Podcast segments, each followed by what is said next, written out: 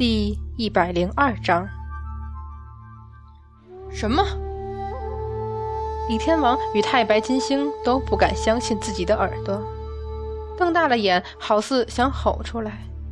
之下的那帮天兵天将个个茫然，不知道自己究竟哪里说错了，各自低头仔细想想，嗯，没说错什么呀。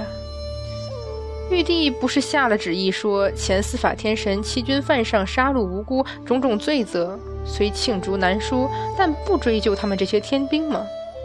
当初地府跑出来那数十万恶鬼，都是显圣真君带着他们一起抓回来的，前后不过凡间数日。慢着！众人相互对视，面有惊骇。刚刚他们回禀李天王的都是一样的话。是真君下令，也是真君待我等。安安重复一遍，个个脸色发白。那日我没有与你在一起，我去了西南面，你到东海那边去了，我怎么会和你在一起？但是那日将抓回来的恶鬼交于地府，回天庭后，你也刚刚回来。数十万恶鬼，当然是，当然是数日之间从凡间各地抓回的。这几千天兵终日忙碌，说不上太累，却也多半很少见到面更别提说这些一点不新鲜的事儿了。虽然情急之中，李天王找到的只有几百人，但是那副各自恍然、惊骇的表情，已经使众仙呆滞了。他真的一直跟着你们？百花仙子险些就冲口责骂这些天兵随意妄言，竟敢欺瞒上仙。不过，他终究还是看出这些天兵没有缘由，更没有胆子说这种谎话。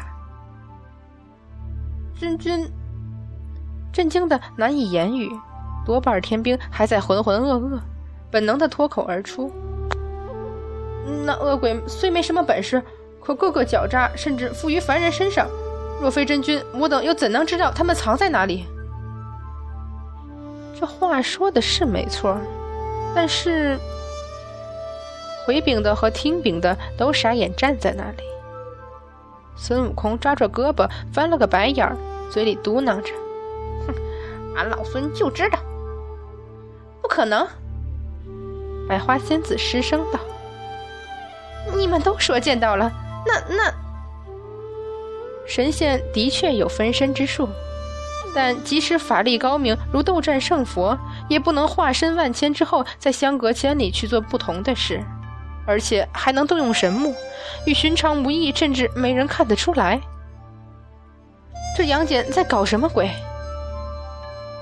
猪八戒看上去好似在发呆，那眼睛却一直在望着三十三重天之上。师兄，声音听来都有些黄急了。师兄，你不要做傻事。哼，我能做什么傻事？师兄，你信不过我，还信不过杨戬吗？猪八戒一下惊讶的扭过头去，那张脸怎么看怎么怪异。好在龙四公主只是声音不对而已，她默默的听着，没有表情，也不惊讶，只是在听见昆仑神说杨戬时，略微颤了一颤。他本来就细微的声音，现在更低了。不过，无论说的怎样低，龙四都不可能听不见，那是他自己的声音。在等，只要路亚道君。可惜听使听见了，却半点不懂。四妹，百花仙子本来只是随意一回头，见那龙四冷着张脸，又不快起来，改口道：“四公主在和使者说什么？”还能说什么？孙悟空依旧一张嬉皮笑脸，不过火眼金睛却眯了起来。哼，都在想什么，也就在说什么。太白金星这回不只是捋断胡须了，摇摇欲坠，倒好似谁一碰他就会从云端之上摔下去。金星，李天王回过神来，虽百思不得其解。但是未曾失态，转眼见太白金星全身颤抖，想说什么却又说不出来的模样，眼看就要倒下去，惊疑而道：“金星！”众仙和天兵纷纷惊慌，就要去扶。错，我们都错。唉，太白金星若不是神仙，估计这会儿一口气透不上来，直接咽了气，几个字颤了又颤，怎么也说不清，只得抖着袖子跺脚，连连长叹：“金星，唉，你们是不知道啊。”太白金星眼睛都红了，一张老脸又青又白，咳了好几声才顿足道：“红军老祖有一门功法，能列元神而出。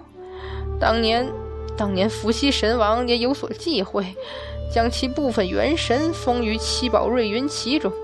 没想到陛下轻易就……连着摇头，又捻断数根胡须。”老君当日就跟我提过这九转玄功。嫦娥略微掩口，而百花仙子却失声道：“金星说的，百花在菩萨那里听过，说什么无常之道的，四公主的记忆是被此所封。圣佛也说了，那是杨戬。”猛然停住，这数百天兵所言非虚，是杨戬抓回那数十万恶鬼。而且只字未提过此事，以致天庭甚至地府都不知道。太白金星见了众人表情，就知道他们不止疑惑，震惊杨戬为何如此，当下摇头连叹：“这九转玄功虽然玄妙，却是三界最可怖不过的事情。唉，究竟如何，老道也不得细问。”可是这数十万逃逸到人间的恶鬼，动用神木寻出，还……哎，这众仙甚至众天兵都是一抖，光用想的几乎就头皮发麻。尤其是那些天兵，回想起来甚至有些呆滞。那个始终冰冷而高高在上的司法天神，和往日一样不苟言笑，没有表情。于云端之上微开神目，俯视凡间，而后冷冷开口下令，让他们去何处捉拿恶鬼。偶有尸首被逃脱，讪讪回来，也没有谁担忧害怕，因为不过片刻，那些逃得惊魂未定、刚刚停下重新藏起来的恶鬼踪迹，又会发现天兵出现在眼前。唉，这倒也罢。太白金星一个劲儿的唉声叹气，偏偏这般算来，那几日之后，唉，那几日之后，那几日之后怎么了？百花仙子不解，却见身侧众仙全部都惊骇的一抖。老道就说那积雷山之事，虽说是三太子沉香、敖春等人合力。可杨戬那么快便败了下来，而昆仑山对上的是圣佛、三太子、梅山兄弟那么多人，尚且支撑了半晌。这，这原是如此，原是如此啊！太白金星越说越是难以自制，最后揪起了头发。那伤重呕血的身影无力站起，却兀自不肯往岩石上靠去。紧紧抓着哮天犬的肩膀，不说一个字，冷厉的眼神更是没有丝毫松动。忽然有些明了，为何那时哮天犬死也不肯退开半步？只因为他所看见的主人，并不是旁人比搏的那个以权弄势的司法天神。嫦娥以袖掩面，哽咽难语。我一直在做司法天神该做的事。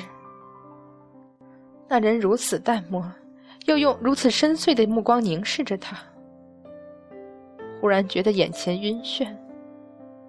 是不是错了？纵然平日对天庭所有争权夺势、往来变化全部放在心上，但是那些神仙私下里愤恨不满的议论，是否也因为听在耳中，所以记在心里？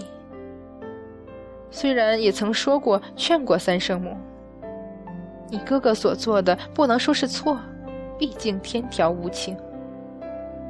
可是当得知三圣母早已被压于华山之下，那日所见不过是杨戬来欺瞒自己所变化的三圣母，愤怒与恼恨。带着听闻沉香被无辜追杀而达到极端，真是为了权势，六亲不认，冷酷无情。近千年，天庭乃至凡间所有神仙一致愤恨的议论，到头来全涌到心上。卑鄙无耻，为权势抛弃一切，连杀母大恨都可以完全不在意，何况是一个妹妹和凡人所生的孩子。满殿文书日夜不歇，天庭八百年来都没有谁真正了解过这位被他们轻蔑、厌恶、畏惧、谄媚的司法天神。他，他为什么不说出来？百花仙子嗫嚅着，难以言语。众仙默然。依照他们所知的司法天神，冷厉无情，漠然高傲。若是将这些事说出来，才是反常。可是，杨戬当日并无与他们正面交手的准备，是他们趁着杨戬使用须弥幻境时自后而为上。如果当初没有哮天犬，他当真就这样受死？或者魂魄未失，笃定他们不管如何弑杀司法天神就是大罪？都觉得一种寒意涌上心头。昆仑山下，沉香那一幅，杨戬好似没有抵挡。那抹飒飞的鲜红，骨骼粉碎，元神溃散，银色铠甲破碎的沾染上触目惊心的色泽，夜色一般深幽的玄冰大场沉入水中，就这样慢慢倒在了清澈的溪流中，再也没有睁开眼。百花仙子有些失神，又似乎茫然，只是喃喃：“他，他对沉香说过，所有人都在逼他，三妹妹逼他，沉香也逼他。”龙四闻言颤了一下，无声的流下泪来。是，如果不是他和刘彦昌将往事说出。沉香是否还能是在刘家村平安的活着？